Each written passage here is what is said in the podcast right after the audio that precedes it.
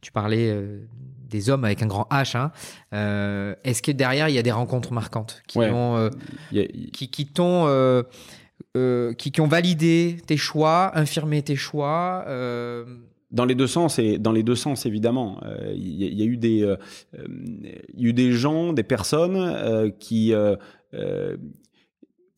qui, qui m'ont fait comprendre qu'il y avait des, euh, que le vin est, est, est, un biais de développement euh, important. Et en même temps, et en même temps, on, fait face à deux mondes qui sont euh, qui sont complètement différents. en Chine, bon, j'ai expliqué, on faisait 16 millions de bouteilles, ça génère à peu près 16 millions pour pour presque 35 millions d'euros de chiffre on est sur des produits à 2 euros départ, quoi, 2 euros, 2,50 euros départ. Et là, on est sur de l'industrie de masse. L'industrie de masse, c'est intéressant euh, financièrement. En revanche, euh, philosophiquement parlant, c'est moins nourrissant. Euh, aujourd'hui, je suis dans des produits complètement différents, très élitistes. On produit 20 000 bouteilles par an, pas tous les ans. on a 300 personnes dans liste d'attente pour avoir une bouteille on comprend la nécessité d'aller dans, cette recherche d'élitisme. Et ça, je pense que cette recherche d'élitisme, euh, c'est la Bourgogne qui, qui, me l'a énormément apporté.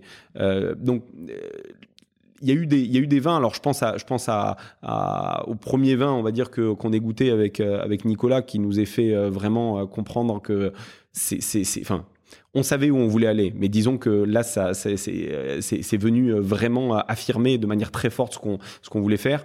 Euh, c'était quelle bouteille? Alors, c'était un Château Pougeot 1929. Qu'on a ouvert. Et quand on a ouvert euh, quand on a ouvert cette bouteille, je me rappelle très bien, c'était I Love, c'était dans nos bureaux à l'époque euh, à Shanghai, on était en plein centre-ville, c'était un vendredi soir, non c'était un jeudi soir puisqu'on faisait régulièrement des soirées dégustation, c'était un jeudi soir. Et, et, quand on a quand on a dégusté ce vin, euh, ben en fait il y a eu toute l'histoire qui nous a sauté à, la figure.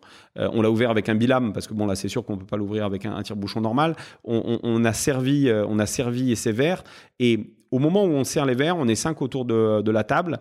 Euh, plus personne ne parle. Il y a un moment vraiment qui, est, qui, est, quasiment religieux. Et quand on, déguste le vin, euh, je sais pas trop à quoi m'attendre parce que 1929, bon, c'est, euh, c'est, enfin, la crise de 29, euh, c'est le jeudi noir. Les dernières personnes qui ont touché le raisin à ce moment-là, euh, elles sont mortes depuis longtemps. Et il y a des arômes qui commencent à arriver très forts, des arômes de cuir, des arômes de sous-bois, des, des, des, des, arômes de champignons. Euh, c'était un gros Bordeaux, mais on savait pas comment il allait tenir. Et il avait extrêmement bien tenu.